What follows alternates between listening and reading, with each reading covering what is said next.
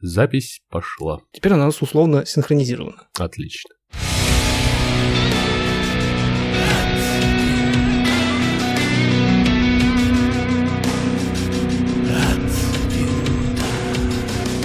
В очередной раз привет от подкаста «Мама, я опять летал». Это Георгий, я все еще в Калифорнии, учусь летать, пока ничего в этом плане не меняется.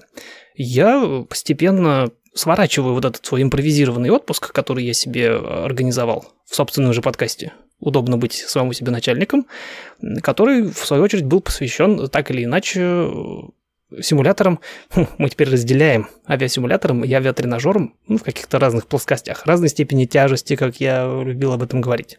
Все это долгое время, все это лето, фактически. Было бы нечестно, по большому счету, не поговорить о них же, собственно, любимых, с какой-то вот особой третьей страны, не позвать человека, который бы я жил сразу в двух лагерях, который летал бы на симуляторах и при этом имел бы дело с настоящими самолетами. Это такая интересная серая зона, хотел сказать. Интересная область, которая вот пересечение вот этих двух. Понятно, что мы общались э, с Денисом Сергеевичем, но это немножко другой случай, и мы с ним э, заостряли внимание на других вопросах. Сегодня э, с нами Максим. Многие могут знать его как Максим Брокин. Привет, Максим. Привет, Георгий. Очень приятно, что пригласил, и надеюсь, мы э, сегодня продуктивно с тобой поболтаем про виртуальную авиацию, коснемся немножечко реальной, и больше, надеюсь, твои подписчики узнают об этом достаточно закрытом сообществе. Сообщество действительно закрытое и не такое широкое с тех, у кого получилось, назовем их так. Да. Ну и чтобы они сразу, и я, кстати, тоже, притворимся, что я вообще нигде ничего не читал, не смотрел и не готовился. Угу. Тогда получается интереснее слушать. Если я правильно понимаю, Максим, ты один из тех редких людей, которые сначала начали... Э, редких. Это мы редкие, которые, наоборот, начали летать на симуляторах, когда уже стали учиться на пилотов. А ты как раз пришел из тех, кто летал на симуляторах какое-то время, а потом вдруг решил, что нужно э, конвертироваться в реальных пилотов. Я прав? Да, ты прав. Э, не могу сказать, что сейчас эта тенденция сохраняется. Сейчас я встречаю все больше и больше молодых пилотов, которые действительно пришли в авиацию через э, симуляторы. В конце концов, э, я в свое время начинал этим увлекаться исключительно как хобби. Мне эта тема была глубоко интересно, мне нравились, как мне нравилось, как летают самолеты, и мне хотелось узнать, а, как на них а, летать правильно, да, и когда ты начинаешь погружаться в эту в эту пучину, ты понимаешь, что авиация это не просто красивые самолетики, которые пролетают над нами, это настолько огромный мир, который можно назвать как, не знаю, отдельной вселенной Marvel DC там, или, в общем, это потрясающий, потрясающий, это просто пропасть э, информации, которую ты начинаешь себе записывать, запихивать исключительно для того, чтобы э, хотя бы поверхностно ее познать. Ты начинаешь узнавать вообще, какие симуляторы существуют, все их пробуешь, э, некоторые тебе нравятся, некоторые нет, те, которые тебе нравятся, вот, скажем так, в свое время я очень активно начинал еще с боевых это Ил-2 штурмовик, небезызвестный, да, в начале нулевых э, годов. Вот, и вместо того, чтобы так сказать, проводить время э, активно за учебниками, учась в мединституте, да, я помню, с огромным удовольствием бежал домой в общежитие, где у меня стоял компьютер, где там стоял этот симулятор, и придя домой, я его запускал и, собственно говоря, погружался в этот прекрасный мир. Боевой авиации причем. Именно боевой. Ну, скажем так, э, боевой – это момент, когда мне именно нравилась аэродинамика самолетов, вот реализованная в игре, да, и на тот момент я не могу сказать, что какой-то существовал гражданский симулятор, в котором бы я получал схожее удовольствие. На самом деле, гражданский симулятор, он, конечно, конечно существовал, алды помнят, это были всякие Microsoft 98, там 2000, 2002, но, скажем так, э, качество тех моделей, которые там шли из коробки, они были, оно было достаточно ну, поверхностным, да, там достаточно такая скриптовая аэродинамика была у моделей, какие-то приборы действительно работали хорошо, какие-то тоже были реализованы на уровне очень поверхностном, вот, ВЛ-2 штурмовик как раз он подкупал тем, что самолеты там летали, как мне казалось, по реальным аэродинамическим законам, они там сваливались. Летая на них вот на обычном мониторе, ты действительно погружался в этот полет. В тот момент, к сожалению, в майкрософтовских э, программах я не получал столь же глубокого погружения в симуляцию полета. Э, хотя, если быть э, честным, одним из э, первых моих симуляторов, которые я поставил еще, по-моему, это был год 2000, когда у меня появился самый первый компьютер, это был как раз Microsoft Flight Simulator 98. Ну, я таких не видел. Я недавно разблокировал воспоминания у себя где-то. В моем случае это тоже был первый, наверное, симулятор, на котором я летал. Прежде всего потому, что да, он выглядел классно по тем временам. Я сейчас недавно его запустил и понял, что, ну, постарел он, конечно, сильно, но тогда это было что-то прямо для моего студенческого тоже тогда мозга что-то запредельное. А главное, э, он не был таким требовательным. То есть mm-hmm. даже на той машине, на которой я тогда летал на самолетах, э, никакой бы, даже тот старый, по-моему, Microsoft Flight Simulator вообще бы никогда бы не полетел. А L2 штурмовик на каких-то поджатых настройках, он худо-бедно как-то работал. Там иногда вылетал, конечно, ну, тогда это было как бы нормально, считалось, mm-hmm. по крайней mm-hmm. мере.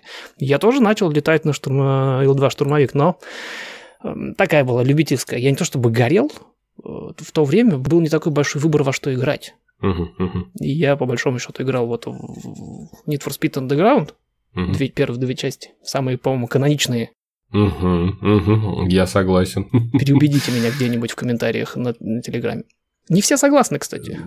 Кто-то считает, что, э, что андеграунды были только разгоном перед кру- крутыми частями Need for Speed. Я не согласен. Если мы начнем сейчас с тобой говорить про Need for Speed, то мы с тобой... Да, но мы не будем, у нас тема немножко другая. Что меня подкупало в L2 штурмовик, кроме производительности, это то, что они действительно старались и насчет летной модели, по крайней мере, для меня, как для дилетанта на тот момент. И плюс ко всему они перегрузки делали. То есть, когда мы значит, пытались атаковать, там, не знаю, свечкой самолеты, у воображаемого пилота темнело в глазах. И я такой, вау. Но в моем случае я на тот момент не болел. Совершенно. Я просто вот нашел еще какую-то игру, я достаточно далеко ее прошел, потому что ну, она интересна, она хорошо собрана, там прикольные такие сценарии, э, затягивающие. Но я потом бросил, и у меня никогда не было такого, что я типа самолеты, самолеты, срочно летать, становиться пилотом, или хотя бы даже в эту симуляторную историю, ну, не знаю, погружаться сильнее.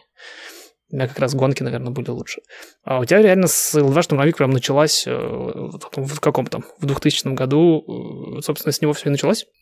Ну, скажем так, 2000 э, год – это разные были симуляторы. Это Microsoft Flight Simulator, это Janes, э, у них была целая линейка различного рода симуляторов. Какие-то штуки есть, которые v- прям вообще не слышал Fighters. Да, на самом деле этот э, рынок, он был очень насыщен различного рода продуктами в 90-х, в 2000-х. Это сейчас, допустим, мы с уверенностью можем сказать, что бразды правления симуляторов сейчас принадлежит, ну, там 4-5, на самом деле, действительно таких известных продуктов. Там та же самая Microsoft Simulator 2020, DKS из боевых, э, X-Plane, небезызвестный, ну, некоторые War Thunder, да, то ну, это уже совсем... Э, Но все, все равно, несмотря на то, что это такой достаточно, будем говорить, э, кто-то... Я не хочу сейчас никого обидеть, но кто-то иногда говорит, что это как бы такое, так, такое достаточно аркадное.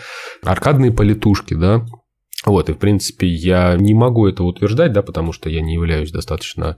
Э, я не летал в War но я просто видел. Не, я, я поигрывал в War они такие... Если сравнивать с тем, что я сейчас творю на, на, на нарисованных цеснах да. Microsoft Flight Simulator, она все равно такая, да, она действительно аркадная. Я не говорю, что это плохо, это она имеет да. свою аудиторию. И пусть они будут, и хорошо. Да, у, совершенно верно. У, у них своя аудитория. Я могу сказать, что в 90-е, в начале 2000-х э, все было примерно на самом деле в плане продуктов более, более э, широко, но, естественно, качество, качество этих продуктов было ну, соответствующим, да, как все было достаточно просто, примитивно, вот, но тем не менее люди хотели, вот были такие люди, как я, которым это было интересно, и они хотели узнать, а каково это летать на компьютере, да, потому что, ну, далеко не у всех есть возможность, тем более в 90-х, там, в начале нулевых, э, попробовать себя в реальном небе да, да и сейчас на самом деле, несмотря на то, что это э, частная авиация все-таки какое-то развитие имеет, пока я сейчас говорю, допустим, про нашу страну, да, но все равно это достаточно такое, такое закрытое сообщество, и не у всех есть возможность, допустим, просто прийти на аэродром там и полетать, да, многим проще заплатить там сколько, 4-5 тысяч рублей за тот же самый симулятор, поставить себе на компьютер, вот, и начать дома летать. Хотя, на самом деле, если так подумать и этим увлекаться уже достаточно, э, достаточно, как это сказать, э, углубленно, да, общие траты на достойное железо, чтобы оно тянуло все эти симуляторы, все эти на джойстики, модели. все эти педали, все эти модели. Да, на самом деле при желании можно купить даже какой-нибудь небольшой самолет в конечном итоге. Ну, я тебе скажу, тут разница небольшая, несмотря на то, что в Штатах э, доступ чуть более проще к небу, к самолетам, к малой авиации уж точно. Не все туда идут. И для некоторых mm-hmm. местных э, большой сюрприз, когда я им прихожу, говорю, там, не знаю, в беседе, часто кто-нибудь спрашивает, о, пилот, а что летаешь, а как? Я говорю, на самом деле это несложно. Mm-hmm. Идешь и летаешь, mm-hmm. и по местным, по калифорнийским, по крайней мере, меркам это им еще и не так дорого будет. Но вот mm-hmm. есть все равно какой-то вот порог вхождения, и люди, они так с осторожностью и с, с определенным уровнем трепета на эти самолеты смотрят, и вот какие-то mm-hmm. вот люди на них летают. Я, я, наверное, не могу и не буду. Вот оно есть все равно им, да, проще симулятор найти и на нем полетать. Так что угу, угу. Тут, тут есть что-то похожее на самом деле. Ну и возвращаясь непосредственно к тому вопросу, как э, вот эта вся симуляторная движуха в конце концов завлекает человека в небо реальное. По своему опыту я могу сказать, что если ты действительно начинаешь это изучать, во все это погружаться, достаточно часто это затягивает тебя и, ну, знаете, у каждого человека находит свое, так сказать, предназначение, у него есть какое-то хобби, интерес, и вот, вот у меня так сложилось, что э, мое желание изучать симулятор, оно совпало с моим желанием э, летать.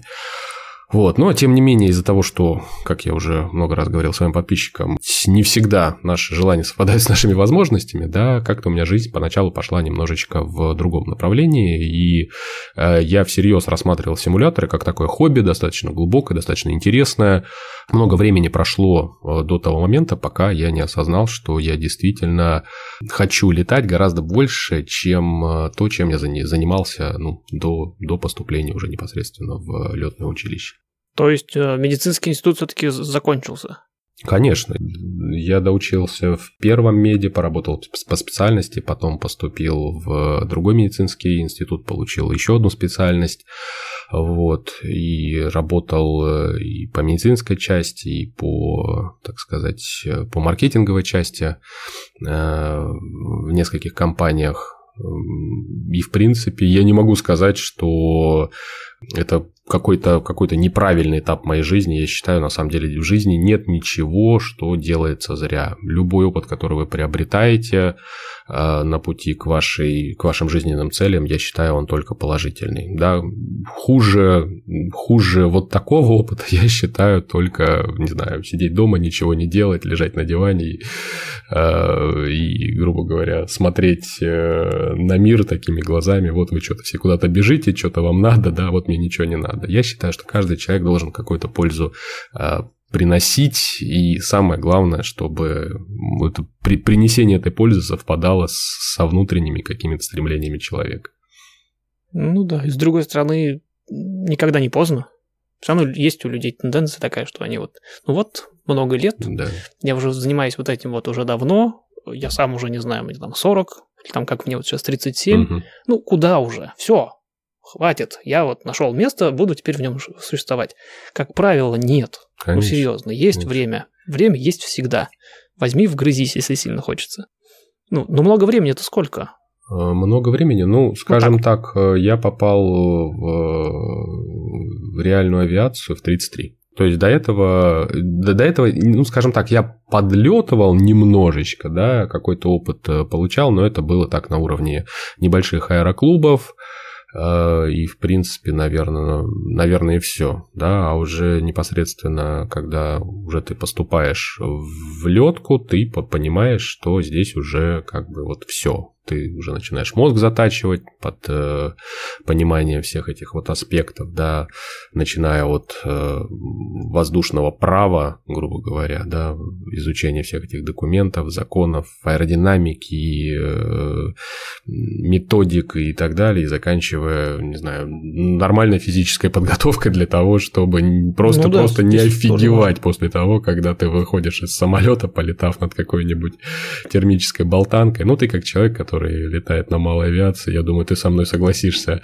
О, мы нахватались уже, да. Но это никакая не авиашкола, ничего, это именно что летное училище. Это уже летное училище, да, у нас вот серьезный подход. Я тоже в свое время вот, решил переделать и бросить то, чем я сейчас занимаюсь, и уйти куда-нибудь mm-hmm. в авиацию. Но я пошел по местному вот э, пути, который для местных более привычный когда ты идешь просто в авиашколу и вот и проходишь вот эти все стадии лицензирования. Uh-huh, uh-huh. Я сейчас не представляю, как бы я мог все бросить и пойти куда-то учиться централизованно. Ну, в общем, да, у нас, у нас просто система такая, что, допустим, ты не можешь пойти в какую-нибудь э, авиашколу, да, и, допустим, там за полгода, за год получить лицензию коммерческого пилота, как можно это, допустим, сделать за рубежом. Ну, за полгода мы тоже не можем. Ну, говоря. согласен, да. Ну, там, да. ну, я имею в виду, вот если прям возьмем идеальный вариант, и деньги есть, и погода, и все прям очень быстро. И время, и время главное, самое главное, да, занят. и ничем не занят, то, ну, теоретически, я думаю, ну, по крайней мере, я слышал такое, что за рубежом такое возможно, да.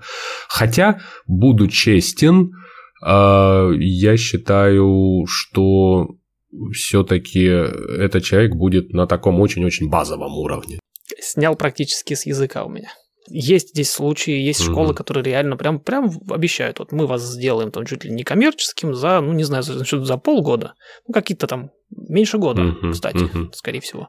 я, честно говоря, с недоверием, даже чисто на своем опыте, у меня вроде все неплохо получается, но я бы себе бы не доверял mm-hmm. вот, после такого экспресс-курса. Совершенно верно. Не знаю вот тоже с языка сорвал. На самом деле, я считаю, первая, как бы действительно э, самая движущая э, такая вот э, вещь, которая должна быть у каждого пилота. Каждый пилот, я считаю, должен всегда понимать, что он чего-то не знает, что он, он должен э, всегда у него не должно наступать такого момента, когда он сказал, так, я все знаю, я офигенный пилот, вы все вокруг... Я научился. Я научился, да, и вы, вы все вокруг, типа, ничего не знаете, а вот я такой. Нет, это, это, это, это самый плохой тип пилота, что только может быть, потому что чаще всего такие пилоты как раз и, на мой взгляд, э, в конечном итоге бедокурят, и, так сказать, вот эта вот излишняя самоуверенность, она должна быть, а, должна отсутствовать. Как у нас тоже говорят, говорят, что типа хороший пилот, он всегда учится. Да, совершенно верно. Хороший пилот всегда учится. А, и э, вот возвращаясь к теме а, обучения, у нас, а, у нас, допустим, для того, чтобы стать коммерческим пилотом, вот в идеальных условиях нужно три года. Есть э, курс в наших э, училищах, который, собственно говоря, мы проходили, и многие из, э, так сказать, моих э, коллег, которые сейчас уже работают и на большой технике, и кто-то на малой, да, ну, многие из них отмечали то, что там есть, допустим, дисциплины, которые, ну, пилотам, мол, могут не понадобиться. Допустим, зачем пилоту э, какое-нибудь, не знаю, черчение, умение чертить чертежи, да. Ну, да. Вот, но... Так, я пытался ожидать, что ты будешь что-то скажешь, и черчение вот никак, никак не, не ожидал. Но, тем не менее, Пилоту вот черчение. Э, черчение, оно как-то у нас даже... Ну, я уже забыл, как оно называется по-другому. Скорее всего, имеется в виду инженерная графика. Но если что, поправьте меня в Телеграме. Ссылка в описании ты этот момент вырежи обязательно, что и на тот момент, когда я вспомню это слово, блин, как же оно называлось? Не... А вот, вот этот кусок специально Специально оставишь. Мы же люди, мы разговариваем. Потому что оно как-то вот даже в училище. И, наверное, в комментариях кто-то обязательно пишет, ну, Макс, как ты забыл это слово, да, вот название дисциплины. Ну, короче, я его сейчас называю черчение, потому что это вот, грубо говоря... Потому что вы там чертили. Да, мы, чер... мы, мы, мы, мы чертили... Э, сопромат это отдельно было у нас. Вот. А, был сопромат? Был сопромат, да. Вот это я называю классическое образование. То есть человек учится на пилота, вот тебе весь вагон. Это как у нас было на физфаке, когда я учился э, то ли 5, то ли 7 семестров математического анализа. То есть просто такой поезд зашел. Мат-анализ Ох. тоже был. На первом курсе там прям ворох таких дисциплин.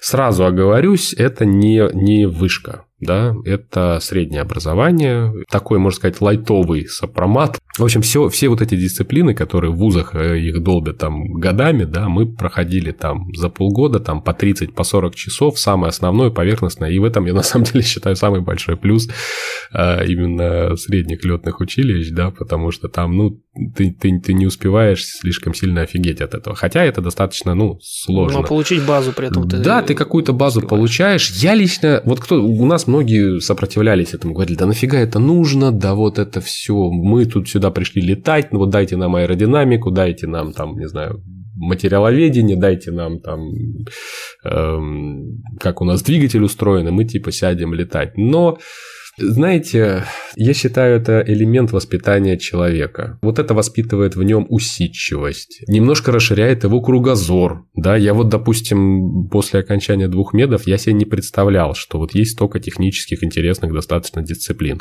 То же самое черчение, которое, ну, казалось, нафига оно нужно пилоту, но я приходил после занятий, занятий было достаточно много, и мне нужно было прийти дом, э, в общежитие, которое у нас там предоставлялось, сесть за стол и часов 5-6 вычерчивать вот эти все детали, причем это все вручную, без использования программ, но тем не менее, я не могу сказать, что это какой-то негативный опыт, и я как-то страдал при этом. Это какое-то вот дело, когда ты вот скрупулезно что-то сидишь, вот это выводишь, и в конечном итоге, когда ты видишь, что у тебя действительно получается что-то очень ну, необычно, красиво, действительно, детали, вот как ты видел эти чертежи, да, где-то в интернете, а, у, а тут ты это руками чисто нарисовал, и, ну, может быть, это какой-то элемент мазохизма, но, тем не менее, как-то вот оно, мне кажется, воспитывает в человеке усидчивость, повторюсь, стремление изучать э, что-то что более глубоко. Когда уже ты переходишь на второй, на третий курс, да, там уже дисциплин, связанных с именно со всеми этими полетными делами, больше. Ты уже начинаешь во все это дело погружаться достаточно э, глубоко. И я должен сказать, нам еще повезло в том плане, что мы уже после первого курса вышли на полеты. И осень 2018 года она прям прошла в таком, прям, я бы сказал, в жаре, да, то есть ты пол, полтора или два месяца мы летали достаточно активно, вот, попутно, не помню, учились мы или нет, по-моему, нет, а, мы долетали и после этого а, снова продолжили учебу. Вот, и вот этот вот опыт, который ты получил уже там сколько, 20-25 часов ты первое уже попробовал, ты попробовал небо на вкус, ты попробовал насколько насколько это отличается от э, того, что ты привык видеть в комфортном, уютном симуляторе, да, когда ты сидишь дома, у тебя джойстик, все хорошо, тепло, запускаешь самолет, его там трясет как-то на экране влево-вправо, но ты не ощущаешь это всем своим телом. Пошел кофе налил себе, да?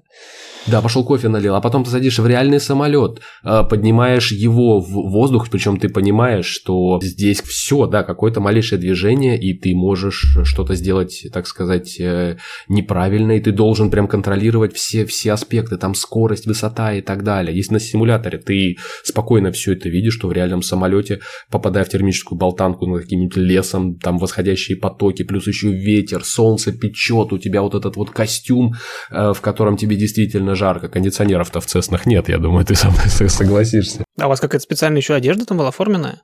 Э, мы одевали специальные, да, комбинезоны, да, у нас были. Причем я уже рассказывал по своей глупости, я купил э, не летный комбинезон, а технический комбинезон. Технический это тот, который он не имеет разделения штанов и, собственно говоря, верхней куртки. И, грубо говоря, ты не можешь просто снять куртку, когда вот, как, допустим, мои коллеги делали, летать в одной майке, да. И я помню, я так страдал в этом комбинезончике, то есть я прям три пота сходила. Ну вот, и тебя трясет, и ты просто пытаешься разглядеть все эти приборы, которые перед тобой. Плюс, а, ну, это училище. Ты прекрасно знаешь, насколько много самолетов может быть в зоне над... Э, не в зоне, а на кругу на, на аэродроме, там по, по 10, по 12 самолетов, и тебе нужно держать дистанции, э, контролировать высоту, контролировать скорость, слушать попутно э, диспетчера, и ты понимаешь, насколько это действительно сложное, интересное и классное э, занятие. Особенно, когда у тебя это ну, получается. У нас были а люди, которые прям потом выходили действительно из самолетов и говорили, мама родная, типа, и, и, и это вот это вот все, это все вот эта вот прекрасная авиация, про которую вы рассказываете, да нафиг мне оно нужно. Вот да, действительно были такие, кто-то и уходил, кстати, из училища, но вот мне посчастливилось попасть в число людей, которые действительно от этого в какой-то момент начали кайфовать. Да, я соглашусь, поначалу было сложно, и поначалу э, я выходил из самолета, и с меня стекало три пота, но я просто знал, я знал, что такое вот благодаря симуляторам, я знал, что дальше будет лучше, и дальше ты будешь лучше все это понимать, ты будешь лучше контролировать и самолет и так далее. И... Я вот. когда пошел дальше учиться было только лучше. В в авиашколу. Я ни, никакую не заканчивал. Я пошел учиться в школу, как здесь это принято. Угу. И вот учился, учился, получал. Вот сейчас я работаю над инструментальным. Как это у вас называется, не знаю. Инструмент рейтинг у нас здесь называется. Вот э, по приборным полетам, чтобы это все заниматься. Угу. У меня как раз был вот этот вот мандраж по поводу того, а как вот я сейчас сяду в самолет, а как моя вообще голова на это все дело среагирует. Я вообще готов, а, а как оно вот и у меня первое вот это занятие, ознакомительный полет, как раз был весь потрачен на то, чтобы э, понять, а я вообще нормально себя чувствую в этом самолете. Угу. я инструктора прям просил, говорю, вот пугай меня. Вот то, чего обычно люди боятся, или не любят, или плохо себя чувствуют, например, после этого. Вот это все мне, пожалуйста, покажи сегодня в первый полет. Он говорит, а я обычно этого не делаю. Я говорю, чувак, у меня большие планы, я хочу понять это сегодня, mm-hmm. что я типа вот что мне не нужно этим заниматься, и вообще иди и займись человек другим. Я хочу понять сегодня, а не через год. Вот. И он мне там покатал, я прям проникся. Но я боялся. А, то есть вы через три года получили коммерческих пилотов. А сколько вы часов вылетели за это время? 150 э, часов ты вылетываешь. 150? При этом 150, да. Ну, скажем так, э, если совсем точно, то по программе там идет 125, это на реальных самолетах в воздухе, 130, угу. да, 130. А, и, по-моему, 20 часов идет на тренажерах ты получаешь. 10 часов на Цесне и 10 часов на уже двухдвигательном самолете.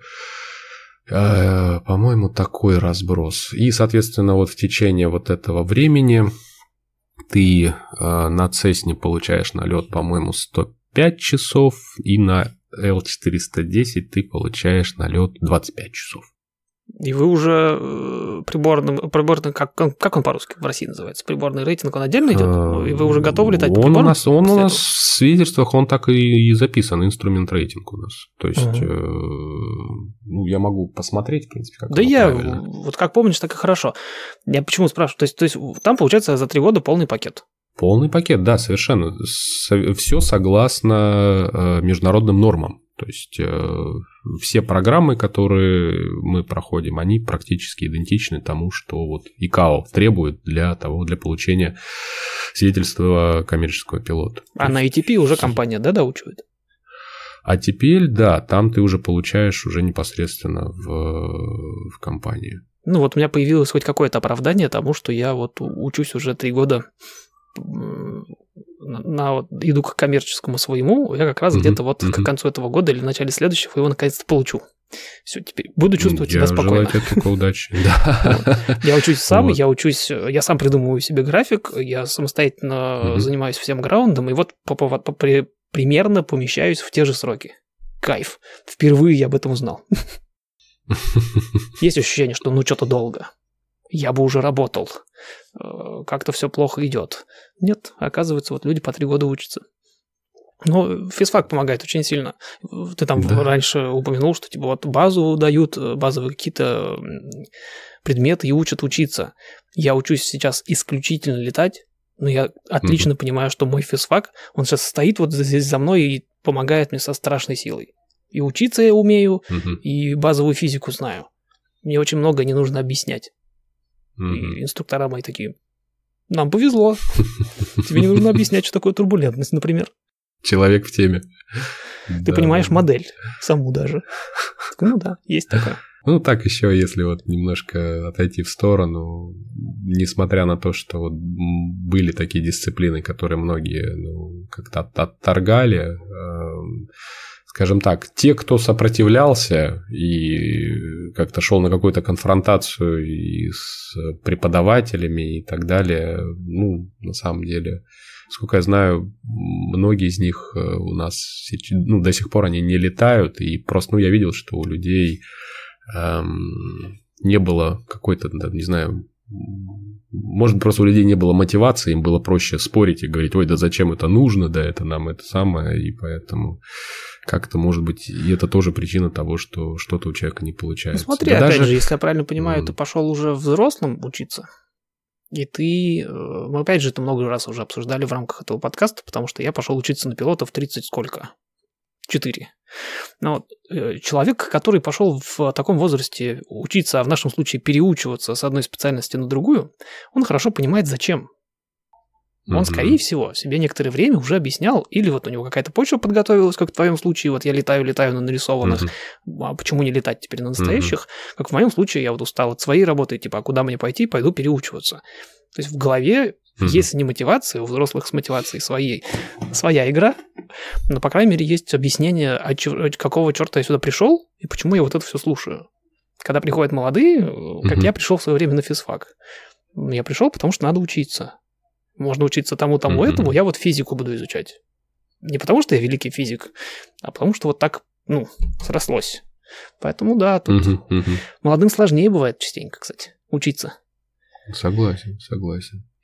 Вот, вот и э, возвращаясь, так сказать, к нашему обсуждению э, в плане возраста, да, возможно, тебя слушают люди, которые сейчас находятся на распутье, да, и они такие вот думают, вот, э, ребята такие молодцы, они там вот в сознательном возрасте уже пошли, дай-ка я сейчас тоже брошу свой там свой бизнес, э, семью, не дай бог, там какую-то работу устоявшуюся, да, ну, бывают и такие, ну, которые бывают, действительно, да.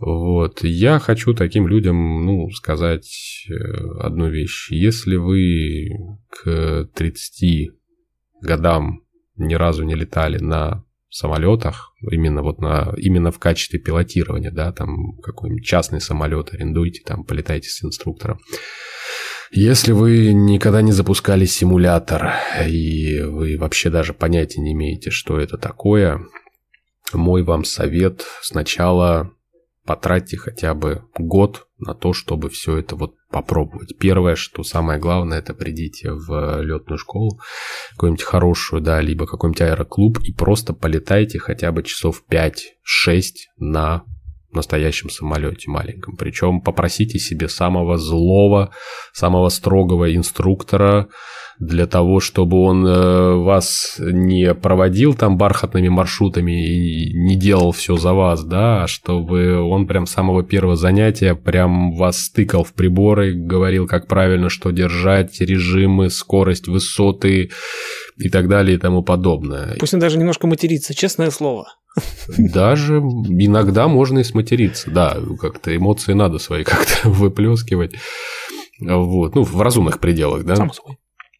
Вот, скажем так. И если после этих там пяти часов в реальном небе или после там нескольких, нескольких сотен часов на, да пусть даже на компьютере у вас все еще останется желание учиться, в таком случае, да, можно, можно попробовать. Идеальный вариант это даже, может быть, не идти сразу в училище, да, попробовать э, те же самые э, летные школы, которые вас могут выучить официально, абсолютно официально на э, частного пилота. Вот. И уже, так сказать, когда у вас будет какой-то реальный налет, какое-то понимание, и если после этого вы все еще, у вас вы горите желанием бросить свой бизнес и действительно свою, свою жизнь связать уже с коммерческой авиацией, да, то есть полностью себя отдать этому делу, ну вот в таком случае уже можно тогда попробовать э, поступать в какую-то летку, потому что ну, не, исклю... не, не буду отрицать, что у нас были случаи, когда люди в сознательном возрасте, они приходили, они поступали в училище, и через какое-то время, через полгода, через год, просто видя, ну, каких сил это все стоит, они просто-напросто уходили, и получается, что ну, человек просто-напросто отобрал место у другого человека, да, я напомню. Ну да, кто-то мог поступить, в... согласен у нас в стране, э, слава богу, ты можешь стать э, пилотом за счет, э, за, за счет бюджета, то есть полностью тебе оплачивает все обучение государство. Но ну, если это, а, это же а, не высшее образование.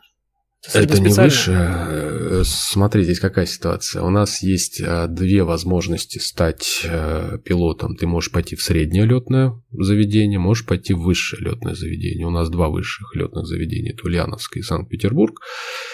И у нас есть, по-моему, ну, их, по-моему, больше, но вот три, что на ум приходит. Это Бугуруслан, Красный Кут и Сасовское летное училище. Да, то есть это среднее образование. На выходе ты и там, и там, и в вышке, и в среднем получаешь одно и то же. Но единственное, немножечко дипломы у тебя разные. То есть в вышке у тебя диплом о высшем образовании, в летных училищах ты получаешь диплом о среднем образовании. На что это влияет? Ну, скажем так, э, в авиакомпаниях это влияет, когда ты уже будешь уже работать, это влияет только на возможность занять какую-то, допустим, руководящую э, должность. Если у тебя есть вышка, техническая, да, авиационная, то ты уже можешь стать каким-нибудь там большим начальником. Ну, слушай, если мне 35, например, или 37, у меня, скорее всего, уже высшее образование есть. Я почему и переспросил про платное. То есть, если я уже получил, там, да. в моем случае, на физфаке, вряд ли я пойду в Ульяновское.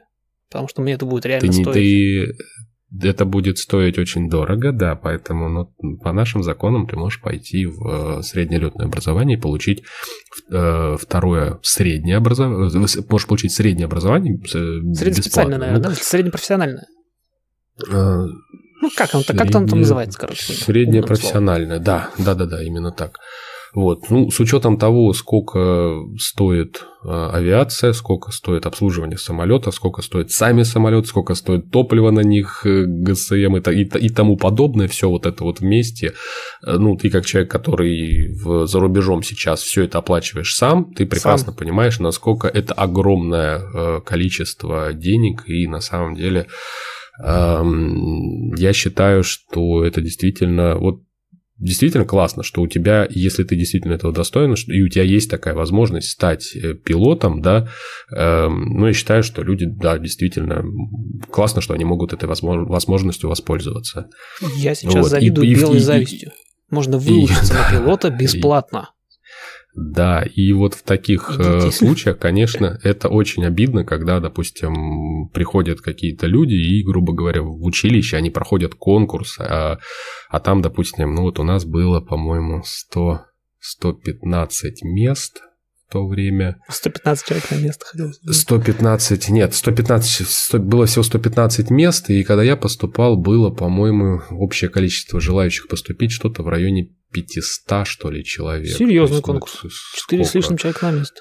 Э, да, конкурс как бы серьезный, но сейчас я слышал, что, вот, допустим, ну, не сейчас, а вот где-то год или два назад он, он был еще выше. И это, как бы, скажем так, обидно, когда этот конкурс проходит человек, которому это нафиг, собственно говоря, в конечном итоге не нужно. Да, поэтому не, не, я много раз говорил, не спешите менять вот свою жизнь. Самолеты это действительно, это э, красиво, это интересно, это адреналин, это большие скорости, но когда вы становитесь э, пилотом уже профессиональным, да, коммерческим, когда вы возите уже людей, это немножечко другое. Это это тяжелая работа. Это интересно, но это тяжелая работа. Это не в офисе сидеть. Ну, а с другой стороны же всегда нужны пилоты. И они никуда, эта потребность не денется, поэтому самолеты никуда не убегут. Можно потратить какое-то время на осознание, я считаю. Да, да, совершенно верно. Поэтому идите в клуб, в аэроклубы, летайте в аэроклубах. Если, скажем, нет возможности времени там куда-то выезжать за город, там семья и так далее. Ну, ребят, ну сейчас компьютеры есть, в принципе, у всех. Поставьте себе дома более-менее современный компьютер. Поставьте себе Microsoft Flight Simulator, поставьте X-Plane, поставьте какой-нибудь самолет, который вам Э, нравится, но единственное, не рекомендую сразу ставить какие-нибудь сложные Боинги, Airbus там и так далее. Вы просто запутаетесь и много времени потратите зря. зря. Возьмите какую-нибудь простейшую Цесну, возьмите, посмотрите, там куча обучающих видео на Ютубе есть та же самая. Вот я в свое время еще в начале нулевых начинал со школы рода Мачада, да, тоже уже много раз говорил своим подписчикам. Отличный курс, просто потрясающий, да, в игре Microsoft Flight Simulator 2004, он вот, и, по-моему, в 2002 он еще был. У тебя отдельный курс, ты его полностью проходишь на компьютере, и на самом деле очень многое, что было там, я потом обнаружил в нашем э, российском училище, да, вот какие-то вот полеты по радиостанциям и так далее. Там все это есть, понимаете? Я вам скажу больше. Если э, буду обращусь к тем же самым людям. Если у вас действительно есть такая хотелка, и вы хотите учиться летать, понятно, это, это процедурное обучение будет. Ни в коем случае нельзя научиться летать на, в симуляторе, но можно процедурно да. себя воспитать. Если uh-huh. есть возможность смотреть видеоролики на английском языке, а я скажу по секрету, пилотам английский язык нужен, и чем раньше начать над ним работать, тем лучше. Абсолютно. Вне, вне зависимости от страны проживания. Есть классные угу. курсы, и я оставлю, на самом деле, ссылку здесь внизу. Есть курс, который он э, выпускается постоянно на Ютубе прямо сейчас. Я его нашел год назад. А, товарищ угу. учит летать в симуляторе. Фактически угу. МСФС. Но по факту он объясняет реальные процедуры. Э, по-моему, американские, естественно, фаейные, но в этом нет никакого вреда, они все равно перекликаются. Он реально учит работать угу. с навигационными системами, с вьюарами, э, там, заходить на посадки по, правильно, там, по приборным, например, и так далее. Там настолько детально все. Да, он вначале угу. оговаривается, это не образовательный материал, это для симуляторов. Но если уже есть такая потребность, это бесплатный ресурс на английском языке. И он реально первую половину ролика всегда тратит на то, чтобы объяснить, как это работает. Волшебно просто. Вот тоже вот сказал, да, огромное количество курсов есть, абсолютно бесплатных в интернете, в Ютубе, открывай, смотри. И если ты э, тебе нравится тратить ну, на это свое личное время, тебе интересно, как э, работают все эти, так сказать, системы самолета, как, как осуществлять навигацию и так далее. Если тебе это не надоест через какое-то разумное количество времени, да, в таком случае можешь попробовать себя уже в, в реальном небе. Не создавай себе кумира, как говорится. Да, авиация это тяжело. Разберись в теме. Кстати, да, про практику в симуляторах у меня давно уже зреет вопрос, и я наконец нашел человека, которому его задать. Угу. Вот этот трансфер с симуляторов, какими бы они ни были и что бы там ни происходило, в реальную авиацию. Понятно, и мы сто mm-hmm. раз уже это обсудили. Все вот эти симуляторы, домашние, особенно компоктерные, они все процедурные. Mm-hmm. Но, тем не менее, есть ли какие-то очевидные моменты, в которых пришлось переучиваться? То есть какие-то привычки и навыки, mm-hmm. которые скорее вредили, ну или просто не пригодились, которые были наработаны за вот это вот время на симуляторах, таким себя образом проявили во время реального обучения. Вопрос очень хороший. Я очень рад, что ты его задал. Вот, по-моему, ну, впервые за за долгое время, вот я услышал. Что называется, у кого что болит. Потому что, видишь, у меня был обратный трансфер. Да, ну потому что ты в теме, ты, ты в теме. Ты знаешь, я могу с уверенностью сказать, что, наверное, 90-95% опыта, полученного в симулятора, в симуляторах, он положительный. Он э, используется в реальных полетах, и вот ну, я не буду скрывать, что вот буквально две недели назад я прилетел с очередного тренажера. Ну, с профессионального тренажера. Ну, естественно. Тут у меня вопросов к ним нету никаких. Я сейчас поясню. Мы каждые полгода проходим э, тренажеры, и к ним нужно, ну, желательно подготовиться. Не тоже желательно, для меня это обязательно, да.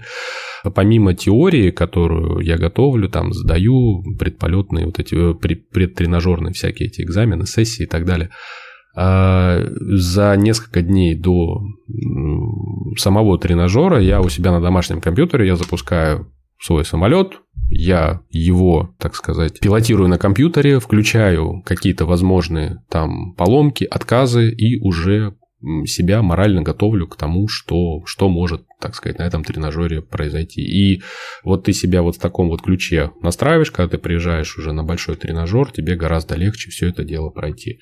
А плюс периодически совершаешь какие-то полеты интересные, допустим, летим мы в новый аэродром, на новый аэропорт, в котором я еще не был. Ну, я дома запускаю тот же самый полет сначала на компьютере. И я сразу вижу, мало того, что по времени, сколько этот полет займет. Я вижу какие-то, допустим, сложный какой-то горный аэродром. Я понимаю, что там есть какие-то горы вокруг, какие-то ориентиры. Город будет здесь, а вот здесь. А что, если я вот здесь вот буду, допустим, э, быстрее снижаться, здесь чуть медленно. А вдруг диспетчер даст визуальный заход, да? Успею ли я вот с этой точки успеть там развернуться на полосу и сесть? То есть огромное количество моментов можно заранее процедурно и по времени вот отработать перед э, реальным полетом. Вот, это 95%. Но, как ты правильно задал вопрос, есть и небольшое количество, эм, так сказать, моментов, которые отличаются в реальной жизни и с которыми ну, не то чтобы нужно было как-то серьезно переучиваться, но немножечко себя перестроить пришлось. В частности, как уже было сказано, это во-первых, в реальном самолете гораздо э, сильнее у тебя в, в турбулентности все это дело трясется. И бывают ситуации, когда, допустим, при достаточно серьезной болтанке на заходе э, прям приборы достаточно сильно дергаются. И если на компьютере ты, у тебя, даже если дергается, да, то ты-то сидишь ровно, тело твое неподвижно в удобном стульчике, и ты, в принципе, все это отлично видишь. В реальном самолете а особенно в какой-нибудь осенний или весенний период, вот когда вот эта вся идет перестройка да, погоды, э, на заходе в какой-нибудь облачности попадаешь в какую-нибудь такую болтаночку неприятную, и тут еще нужно, допустим, за самолетом следить, разворачивать, плюс еще диспетчера могут там, допустим, ой, срочно отверните влево, срочно отверните вправо. И вот в таком случае нужно себя прям э, очень э, активно к этому к таким полетам готовить, привыкать и глаза, и руки, да, чтобы у тебя там они, допустим, попадали в нужные э, кнопки. Э, допустим, ну, человек, который только-только пришел на такой самолет, да, и он, скорее всего, будет делать какие-то ошибки и э, не совсем, так сказать, идеально вписываться в, в тайминг при, при, при таком полете. Вот. Но мы опять говорим про какую-то физику, мы говорим про полет, мы говорим про моторную память, потому что, понятно, есть да. огромная разница между тыкать мышкой и тыкать в да, там экранные вот, кнопки. Вот. Mm. К этому нужно привыкать. И второй момент, это вот что приходит на ум, это снижение по глиссаде. Я себя на симуляторах в свое время прям вот приучил к, так, к определенному восприятию полосы да, то, что вот, вот у меня определенный угол наклон, ну, ты поймешь меня, да, когда ты визуально заходишь на посадку э, после там, не знаю, сотого, сотой посадки, ты уже настолько привыкаешь к, к, к этому к этой трапеции, которая перед тобой, да, что наклон выше, наклон... Особенно там, на домашнем аэродроме. Особенно на домашнем аэродроме. И когда ты находишься чуть выше, чуть ниже, там ты буквально чувствуешь вот эти вот э, выше-ниже с точностью до одного метра, и самолет ведешь. Здесь, получается, пришлось прям вот привыкать. Э, на, на симуляторе вот эта трапеция, она выглядит по-своему, и ты такой хоп, вот эти навыки начинаешь проецировать на, во время реальных полетов. И оказывается, что в реальности почему-то вот восприятие этой трапеции, оно немножечко другое. И у меня были такие случаи, когда я, допустим, почему-то уходил, ну, поначалу, поначалу, когда только начинал свое обучение, э, я уходил чуть-чуть выше, да, и приходилось потом самолет немножечко более усиленно снижать. Вот, со временем это, естественно, прошло, но вот это вот отличие, оно прям бросилось очень сильно в память. Это одна из тех мелочей, над которыми я сейчас страдаю. Я сейчас mm. ровно работаю над заходами. Mm-hmm. У меня, mm-hmm. в принципе, полет по приборам проходит плюс-минус нормально. Меня последнее mm-hmm. возвращение было, мы летели из, почти что из Лос-Анджелеса, чуть ближе, обратно домой. Mm-hmm. Ночью в реальных э, инструментальных условиях я даже вот эти вот очки волшебно не надевал. Э, и, и пока летишь нормально, все, все в порядке, а вот заходы. А вот заход, да. И да, я с одной стороны отрабатываю процедуры в МСФС, и там вроде как все плюс-минус получается, начинаешь переносить, и там, да, там все чуть-чуть по-другому. Потому что там вот этот стык между как раз процедурой и пилотированием, потому что этот самолет туда нужно принести. Совершенно верно. Я так, а, я страдаю ровно вот в этом месте сейчас. Я пытаюсь переносить, а оно вот не переносится.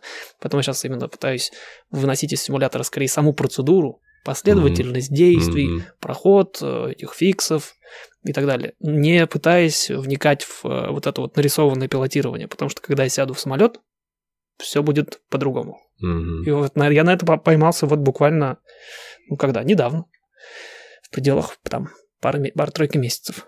Я помню в начале своих полетов на уже на большом самолете тоже, э, допустим, обратил внимание на такой интересный факт. Ты, допустим, взлетаешь на симуляторе дома, все хорошо, у тебя э, ну, сложные метеоусловия, ну, будем так говорить, видимость достаточно низкая. Ну, ты взлетел, попал в облачность, тебе нужно чисто на руках развернуться, выдерживать там крены, тангажи, все. И проблем вообще никаких нету, да, ты как бы взлетел спокойно, на руках вышел по схеме. В реальной жизни буквально через какое-то время я попал в точно такую же ситуацию, вот, вот, вот один в один. Точно так же входишь после взлета в тучу, все, полет на руках, как бы. И, и в этот момент Э, ты понимаешь вот именно в чем, в чем прям существенное самое главное отличие. То, что у тебя в этот момент двигается тело. Да, и оно вот чувствует всю эту тряску, все, все вот то, что самолет, он такой весь э, подвижный. И плюс еще ты понимаешь ответственность в этот момент. Ты понимаешь, что если на Э, симуляторе ты завалишь как бы крен, да, ничего страшного не будет, да, это симулятор. А в реальной жизни это опасно, и таких моментов допускать ни в коем случае нельзя. И вот у тебя мозг начинает работать, наверное, раз в 10 быстрее, чем он работает на симуляторе, пытаясь, собственно говоря, отследить вот эти, от, проконтролировать, чтобы все было идеально. Проблем никаких нет спокойно контролируешь, выходишь там по схеме чисто на руках, все. Но ты понимаешь, что э, э, ресурсов это затрачивает раза ну в два, в три больше, чем когда ты летишь дома на, комфорт, на комфортном симуляторе. Вот меня во вторник э, девочка, ну как ну, моего возраста, инструктор, а мы с ней как раз летали вот этот вот кросс-кантри mm-hmm. мой. Mm-hmm. Она меня два раза вытаскивала, потому что мы как раз уходили на Mist Approach вот это. Mm-hmm. Как он у вас называется, опять-таки. Очень мне тяжело с русскоязычной терминологией. И как раз мы выходили сквозь слой, uh-huh. и вроде бы все то же самое. И я это отрабатывал много раз. Uh-huh. И в том числе и на самолетах, в очках. Но когда мы заходим в слой в облаков, Ага. У меня вот нету еще вот этой вот... У меня все еще есть э, моя PPL, моя визуальная связь да. самолета и тела, самолета да. и внешних э, ориентиров. И все, я его клал влево два раза. То есть, не будь у меня инструктора, я бы уже два раза разбился. И я так, оп, вот оно где лежит-то оказывается. Вот, вот она где разница. Действительно, очень сложно отказаться от э, того, что чувствует вестибулярный аппарат, отключить его и просто читать цифры, показания, вернуться туда-обратно, наружу не смотреть, там нету никакой полезной информации. Это сложно. Mm-hmm. Я вот почувствовал неделю назад только в первый раз, насколько это ответственно, да, действительно. Потому mm-hmm. что, говорю, если бы не инструктор справа, она бы меня не выдернула, все, это штопор и обратно домой, ну, в смысле, на землю. Вот да, это тема, которая тоже она одна из важнейших, и есть золотое правило. Если ты не видишь что происходит за кабиной, верь приборам. Не верь телу, не верь, э, не верь своему коллеге, верь только тому, что у тебя э, на приборах. Да? Если и приборы какой-то прям вот ну, бывали случаи, когда ну, действительно сов, все совпадало и приборы показывали не, не, что, что-то непонятное. Но извините, на самолете огромное количество резервных приборов. Брось взгляд, посмотри, что там у коллеги брось взгляд на резервный авиагоризонт, да, и как бы... Да даже в Цесне есть на что посмотреть. Вот именно. Если я смотрю вот на именно. горизонт, и я, не, я понимаю, что что-то здесь не так, у меня есть еще где подсказки. Они у меня даже в Цесне есть. Но головой понимать это просто. Мне несколько раз объяснили, я такой, да, все, не верю э, вестибулярке, верю вот этим вот циферкам и буковкам. Но отсоединить вот этим усилием воли заставить себя не слушать. Э, человек, который всю жизнь на машине отъездил и каждый поворот чувствует, научить себя вот это вот не доверять себе, а читать вот то, что снаружи написано, ух, сложно.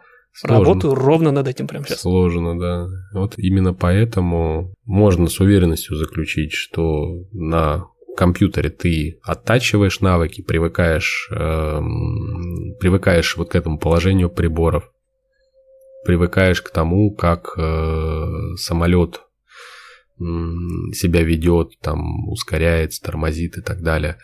Э, а уже в реальном самолете ты вот добавляешь еще вот свои телесные ощущения, добавляешь усложнения там на, на всякие встречные боковые попутные ветра и так далее и тому подобное. У тебя могут получаться идеальные посадки дома на симуляторе, ты прям идеально будешь выходить створ полосы там при визуальном заходе, все успевать и так далее. В реальной жизни ветер меняется по высоте просто, просто кардинально. На высоте 100 метров у тебя может быть ветер справа 20 узлов, на высоте 200 метров совершенно противоположный. И вот во время спуска ты рассчитал к тому, что ты выйдешь в створ просто идеально сейчас, да, и тут ты попадаешь в какой-нибудь вот этот боковой ветерок и выходишь, и створ находится вообще уже. И ты, в отличие от симулятора, ты постоянно, твой мозг работает для того, чтобы как суперкомпьютер вычислить вот эту траекторию с учетом новых, новых факторов. Фактически мы добавляем самолет. Да, фактически мы просто-напросто добавляем настоящий самолет. Закругляясь потихоньку, особенно учитывая время, угу. два э, друг другу немножко противоречащих вопроса. Угу. С одной стороны, всегда было интересно, опять же, вот таких пилотов вообще немного. Что побуждает э, пилотов реальных, которые уже реально работают и летают свои самолеты, уходят в рейсы там раз в три дня, не знаю, какой там график обычно, так, наугад, при этом оставаться и летать э, вот в сети. Неужели недостаточно вот э, полетов реальных? Ты знаешь, я не могу сказать, что я провожу время в симуляторе столько же, сколько это было до начала реальных полетов. Действительно, когда ты уже начинаешь работать, и когда ты каждый день практически совершаешь взлеты и посадки, придя домой, тебе ну, меньше всего хочется снова, так сказать, выполнять какой-нибудь э, рейс на домашнем симуляторе.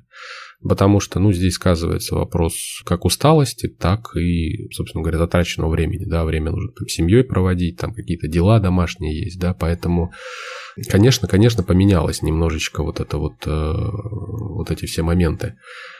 То, что перейдя в реальную авиацию, нужно отказаться от э, полетов э, в, на, на компьютере, ну, я считаю это совершенно неправильно, потому что э, домашний компьютер, домашний симулятор – это тоже как элемент регулярной какой-то подготовки. Ну, во-первых, мне это интересно. Я, допустим, не хотел бы, наверное, останавливаться вот на каком-то одном самолете. Мне вот, в принципе, вот авиация, она вот интересна э, в купе. Допустим, мне кто-то как-то сказал, говорит, а вот, допустим, какая твоя мотивация перед э, твоими стримами была изучать какой-нибудь сложный там самолет, типа, который сейчас уже даже не летает, да, DC-6, да, вот тоже, кстати, да, интересно. Ты летаешь сейчас на эмбрайерах на каких? 170-й. Вот. 170-х. А я вот последние стримы смотрел, там преимущественно Боинги были. Там и Боинги, там и Airbus. бывают э, эти Airbus 310 вот эти старые, 300 там, э, 300 даже, MD 11 даже там. Ну, мне, мне было интересно, как это все работает. Я, собственно говоря, это изучал.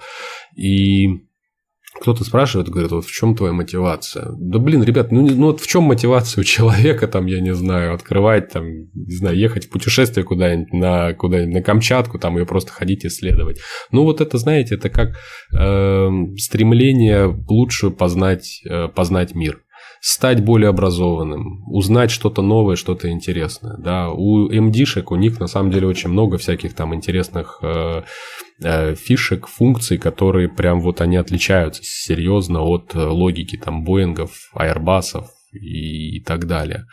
Вот. И когда ты вот про эти фишки еще и кому-то рассказываешь, ну, вот ты как человек, который интервьюирует, да, какую-то новую информацию своим подписчикам предоставляет. Вот, вот я точно такой же кайф испытываю, когда меня, мне задают какой-то интересный вопрос по этой модели, я могу на него ответить, и люди такие говорят, о, типа, да, действительно, прикольно, вот там они, инженеры поработали и сделали вот такую фишку, да, на этом самолете.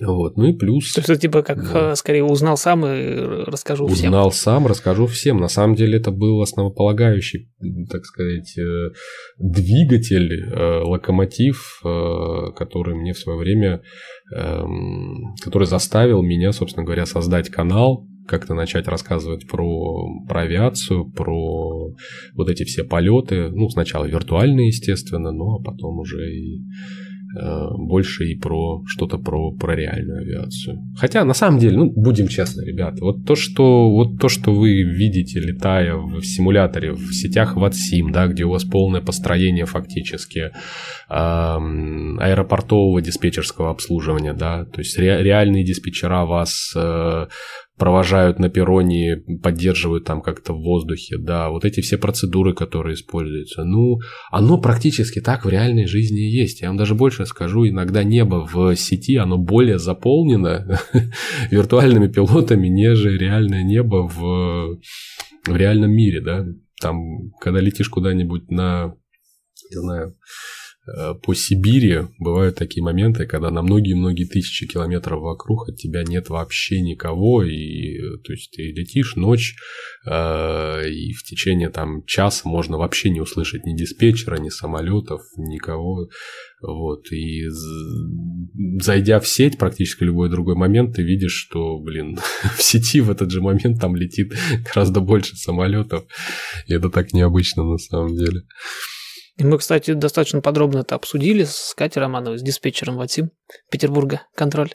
В принципе, для меня это было открытие, потому что Ватсим, опять же, мы говорили об этом, диспетчера в Ватсиме, они реально проходят подготовку, прежде чем начать э, сидеть вот на своих да. позициях. Они учатся, они сдают там свои внутренние зачеты, угу. И поэтому действительно весь контроль, все процедуры с точки зрения там клиренсов, там, выдачи инструкций, там, спрямления и так далее, это очень близко к оригиналу. Угу. Там есть свои допущения, само собой, потому что это сетевая игра все равно, никуда не денешься, но очень близко. Даже смотреть приятно. Поэтому, если вы сейчас не знаете, что после этого заканчивающегося уже эпизода послушать, можете вернуться, если еще не, и послушать э, эпизод про как раз-таки про Ватсим, про диспетчеров. Там получилось тоже интересно. Поэтому я понимаю, о чем ты говоришь. Я здесь, э, уже обучаясь, с помощью Ватсима преодолел какие-то свои барьеры, потому что начать общаться по радио, особенно когда речь идет о незнакомых процедурах, это непросто. Я только что сказать хотел про это. Да. Я реально общаюсь вот с этими людьми, которые я знаю, сидят дома, на своем удобном кресле и контролируют нарисованные самолеты. Вот они мне помогли увереннее себя чувствовать в реальном радиообмене. Это полезно. Мне многие инструктора э, рассказывали и говорили, что э, действительно это большая сложность, когда человек только-только приходит ну, летать, э, неважно там в училище или после училища. Говорят, очень большая проблема то, что э, человеку крайне сложно начать общаться с э, диспетчером потому что мало того, что у тебя огромное количество внимания и сил уходит на пилотирование самолета, его контроль, э, там, системы, там, навигации, курсы и так далее. Плюс еще тебе при этом нужно что-то, мало того, что говорить, так еще и слышать, что тебе говорят. И, скажем так, э, после Ватсима э, было очень приятно, когда буквально вот твой первый полет уже на большом самолете, там даже, по-моему, обзорверские полеты были, и когда диспетчера, не диспетчера, а инструктора такие говорят, ну, типа, давай, ладно, полетели, все нормально, и тут э, в полете я говорю, а что я сижу тут, да, дайте мне поговорить с диспетчером. Они такие, а, а, а ты сможешь? Я говорю, а что там мочь, давайте. И ты начинаешь общаться с диспетчером, а они потом к тебе поворачиваются и говорят, а ты что, летал, что ли, где-то уже в большой авиакомпании? Я говорю, нет, не, не летал. Вот, говорю, вот просто на, на, на компьютере, в WhatsApp он дает тебе такие знания. Ты понимаешь, что говорить, ты понимаешь, когда говорить, в какие моменты. И э, самое главное, ты учишься слушать ты, ты вычленяешь э, уже на автомате свои позывные, да, что к тебе диспетчер обращается, а не кому-то другому. И это действительно очень-очень большой кайф. У нас, э, вот я считаю, блин, нужно в училищах прям вот вводить курс, да, прям сажать, и чтобы ребята прям вот пока в отсеме не отлетал, именно под нормальным диспетчерским контролем, там часов в 10, да, прям вот, ну реально гораздо легче будет людям. Они пока не готовы вводить это в курс, Нет, потому нет. что ну, там разные есть э, особенности, там в частности очень сложно это стандартизировать, но в целом училища авиационные э, уже начали э, обращать внимание на это, по крайней мере. В Петербурге точно, опять же, мы с Катей это обсудили, и они начинают какие-то не, а, как это называется, не академические, Дополнительные занятия. Типа, да, дополнительные кружки, не знаю, как назвать это правильно с точки зрения университета, но какие-то вот, да, дополнительные занятия, которые как раз-таки вот э, на ВАТСИМ ориентированы, потому что если раньше туда просто приходили студенты и говорили, а вот, смотрите, есть же штука, м, преподаватели первое время относились к этому несколько настороженно. Сегодня появляются преподаватели, которые сами диспетчерят в ВАТСИМе Да. И которые понимают, как эта система работает, и которые видят, что, например, ну, понятно, опять же, там есть свои допущения, но в целом они работают по тем же стандартам, по тем же схемам, а, как можно более актуальным, Мгм. насколько они доступны. И они понимают, что да, это вполне себе состоятельная штука. Это история, которая э, помогает людям действительно вот в этой системе работать, жить. И она, как ни странно, чуть более современная даже, Мгм. наверное, чем та, те системы, на которых диспетчеров учат сегодня. Именно так э, происходит смена поколений, и уже э, молодое, молодое следующее поколение начинают учить те люди, которые поняли пользу полетов на домашнем компьютере. На самом деле э, этот процесс я уже наблюдал и в Сасово. У нас были молодые инструктора, многие из которых пробовали симулятор дома. И я не, я не знаю ни одного человека, который летал на домашнем симуляторе, который бы сказал, это все хрень, вот эти все ваши джойстики, да выкиньте их нахрен, вы на компьютере ничему не научитесь. Ни разу такого не было. Но подобные фразы я бывало слышал от старшего поколения, которые, так знаете, э, так ну, со скепсисом относились. Типа, ну, чему вы там на своих этих компьютерах можете научиться, да? Вот идите там учите аэродинамику, вот вы выучите аэродинамику, вы выучите там право, там на э, симуляторе,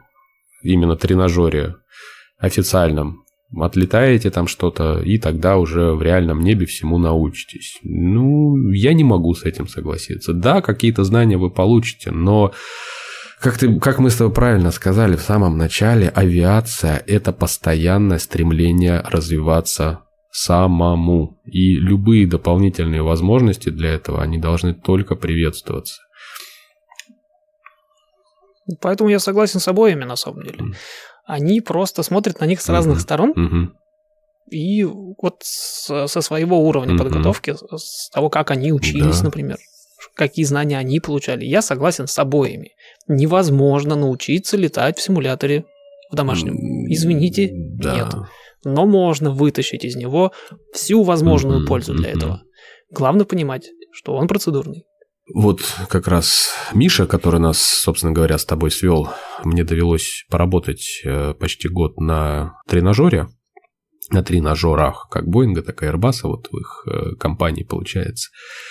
И я много раз сталкивался с тем, что вот ко мне приходили ребята, симеры, которые достаточно активно эти модели изучали, которые летали в сети, и буду честен, большего кайфа, чем летать с Симером в большой подвижной кабине, вот честно скажу, нет. Потому что, во-первых, тебе не нужно объяснять этому человеку какие-то элементарные вещи, причем абсолютно, ну, такие простейшие, да. Этот человек уже все знает. Ты говоришь с ним на одном языке. Я не знаю ни одного симера, который во время таких полетов, допустим, грохнул на посадке бы самолет, ну, грохнул в плане того, что сломал его, да. В процедурной части он знает как, когда, чего, куда сжать, э, какое у него там, какое время есть. И при этом некоторые еще умудряются еще пытаться эфир, э, радиоэфир вести, да, там, условно. Вот. И, ну, если честно, у меня не было сомнений, что такие люди в будущем смогут стать действительно хорошими пилотами, уже реальными, да, потому что у них виден интерес, у них, у них видна вот эта вот база. Симулятор – это очень-очень мощная база, на мой взгляд, перед поступлением уже в какие-то более... Да. Я где-то даже жалею, наверное, что я до них не добрался раньше, чем сам начал учиться.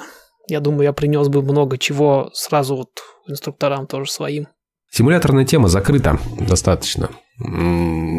Это очень узкоспециализированные продукты. Там достаточно высокий порог входа. То есть я вот даже себя вспоминаю в середине нулевых, когда я достаточно активно начал изучать всякие форумы и так далее. Ты заходишь на какой-нибудь форум, и какая-то у тебя какие-то знания есть, но они не идут ни в какое сравнение с тем, что знают люди, которые в этой теме варятся там уже, там уже 5-6 лет и так далее да, и действительно поначалу сложно. И пока ты не начнешь сам открывать документы какие-то реальные, смотреть, изучать, э, читать. Вот сейчас хорошо есть тот же самый YouTube, да, в начале нулевых этого не было. Не было возможности, ну, до интернета по-хорошему-то нормального не было, да, у меня вот сам, самый, самый первый интернет более-менее быстрый, 50 э, килобайт, по-моему, он появился только в 2006 или 2007 году. А до этого, ну, мало того, что ты не мог э, ни симулятор скачать, ни модели какие-то, патчи и так далее, ты не мог даже документацию где-то где, где-то найти, да? Вот. Ее могло и не быть, конечно. Могло, Тогда кстати, и не быть в интернете. Я искренне считал, что я вот, допустим, сейчас э, себе на диск у друга закачаю самолет Ту-154, принесу его домой, поставлю на свой Microsoft Flight Simulator 2004, запущу и начну летать на нем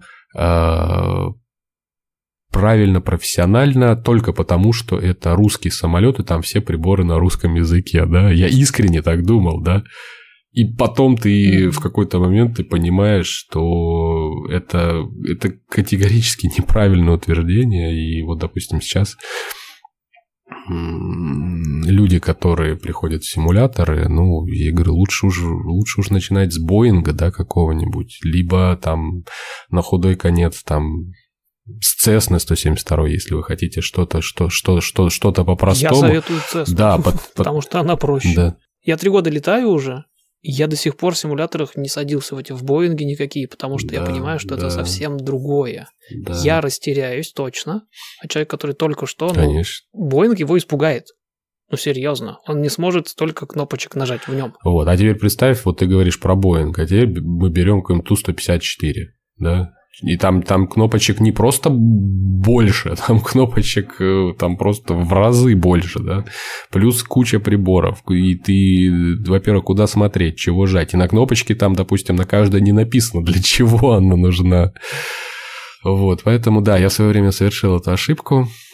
Вот, потратил какое-то время, и потом я понял, что нет, нет, с наскока просто так это не взять, нужно прям брать документы, все это изучать.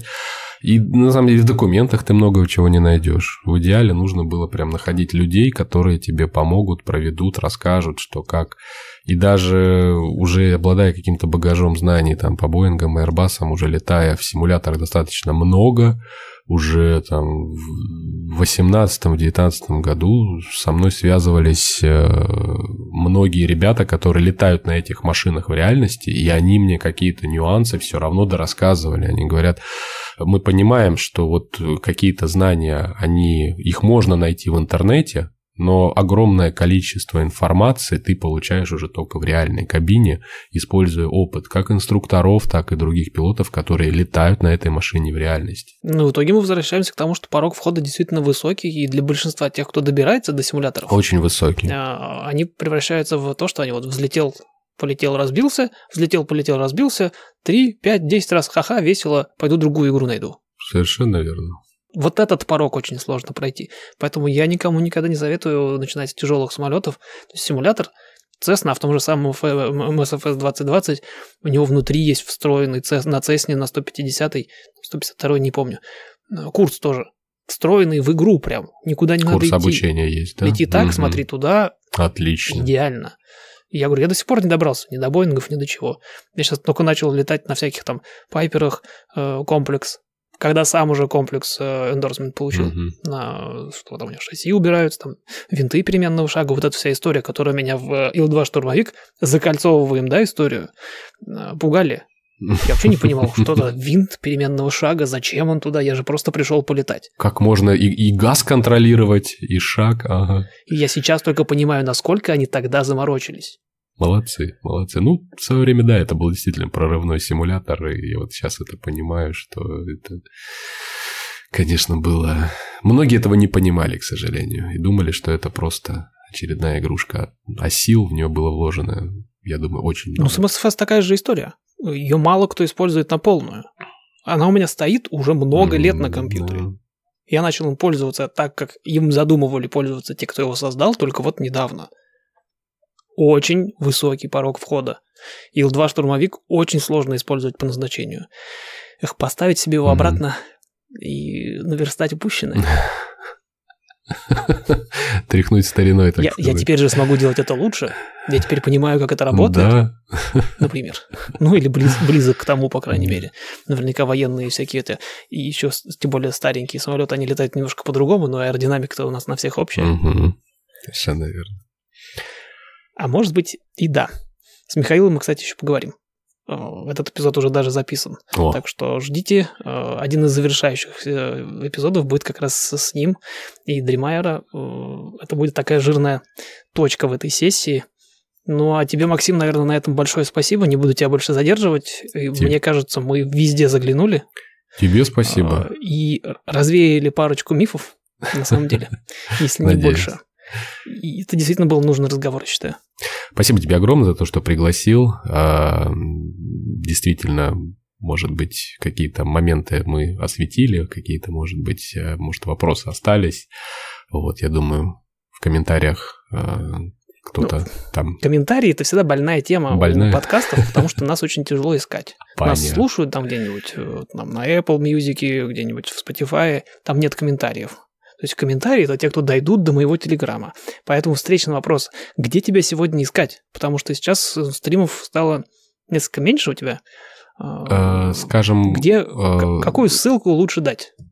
Если меня искать, то лучше меня, наверное, будет искать во ВКонтакте. Я тебе ссылочку скину чуть позже. Она у меня есть, тем более. Она у тебя тем более есть, и это как бы основной э, ресурс, на котором я отвечаю на все сообщения, которые мне в личку пишут. Э, Может быть, не такой популярный этот у нас это ресурс за рубежом, но, так сказать, с самого начала он у меня сформировался, устоялся, и, собственно говоря, вся информация по моим всем этим виртуальным политушкам, она там есть. Пишите, если какие-то вопросы будут, с удовольствием на них отвечу, подскажу, расскажу. А смотреть тебя где? На Твиче? А, смотреть я ссылочку также дам. Единственное, Мгм. сейчас из-за того, что работы достаточно много, летний период и так далее, поэтому не всегда удается какой-то какой-то эфир провести. Обо всем, так сказать, об, об о любых эфирах э, будет дано заранее вся информация на канале. Я почему настойчиво спрашиваю, Мгм. потому что, опять же, я посмотрел, мне было интересно, мне э, с разных сторон Мгм, посоветовали мгм. с тобой связаться, поболтать. Чем такие эфиры хороши, они до- достаточно расслабленные, особенно вот на, э, на эшелоне, Мгм. и там реально летит очень много вопросов, маленьких, глупых, глупых вопросов не бывает, каких-то простых, э, иногда сложных, креативных, и реально, то есть там такое идет ненавязчиво, еще более ненавязчиво, чем у нас сегодня. Мгм, Вот мгм, обсуждение вокруг, всяких, вокруг авиации, вокруг конкретных самолетов, мгм. вокруг конкретных каких-то маршрутов, какой-то ситуации, текущей, не текущей, вот это вот все. Уютно. Поэтому советую, я настойчиво советую хотя бы, по крайней мере, заглянуть. Не всем зайдет. Формат специфический. Формат Для, специфический, для да. своих. Именно для своих. Точнее не Вот, скажешь. да, но кто не, до- не наслушался сегодня, вот там можно дослушать. Ну и на Ютубе есть какой-то все равно подборка записей. Там можно, пока, пока ждете реальный стрим, Мгм. можно вот подсмотреть, чего там было раньше. Тоже интересно. Да, подписывайтесь э, на ВК. В ВК всегда анонсы я даю заранее. Э, увидели анонс, зашли в указанное время на YouTube и получили всю необходимую информацию. Георгий, Последний да, вопрос. тебе, давай, Уже личный. давай. Вот э, люди смотрят вот эти вот э, стримы с э, тяжелыми красивыми Боингами, с Мгм. кучей кнопок, с реальными вылетами. Я понимаю, почему. Мгм. Будут ли люди смотреть такие стримы на Цеснах и Пайперах? Я думаю, что твое да. мнение. Мое мнение однозначно да. Это любое видео может найти свою аудиторию. На Цеснах я тоже делал стримы, и не один. И я не могу сказать, что количество просмотров там сильно ниже, чем на Боингах и Airbus. Просто вокруг них, по ощущениям, нет такой ауры загадочности. В них, может быть, знаешь, как это есть, такая легкое пренебрежение со стороны публики, типа, ну что это такое, типа, вот есть Боинги, да, там есть там, не знаю, Ту, Ту-154, есть там какие-нибудь огромные Аны там и тому подобное, типа, вот это, мол, многие думают, что, мол, это вот серьезный самолет. На самом деле это абсолютно не так. Ребята, размер самолета не влияет на его крутость. Ну, как недавно мы, я заглянул в кабину Airbus 330. Ага. Спасибо, Женя. Ага. Или 320. Женя, я знаю, что ты меня слушаешь. А, и мы там сидели в кабине, пришел капитан, собственно, этого э, корабля перед полетом, и мы с ним разговорились. То есть я вот э, только-только частный пилот, он угу. капитан 320-го Airbus, и между делом он сказал, да ты удивишься, говорит, на самом деле, насколько 320 и условно Cessna это одно и то же. Угу. Это просто самолет, его просто надо лететь. Ты лично удивишься. Он летает под ним, они летают под ним и тем же законом. Лодка, лодка и большой корабль плывут по, по морю, по реке так же, как и большой и маленький самолет по, по безбрежному воздушному океану. Короче, Цесну надо просто продать. Да. Еще раз спасибо. Тебе Подписывайтесь спасибо. на Максима везде, где можете, следите за ним. Это интересно. Спасибо. Увидимся. Пока-пока.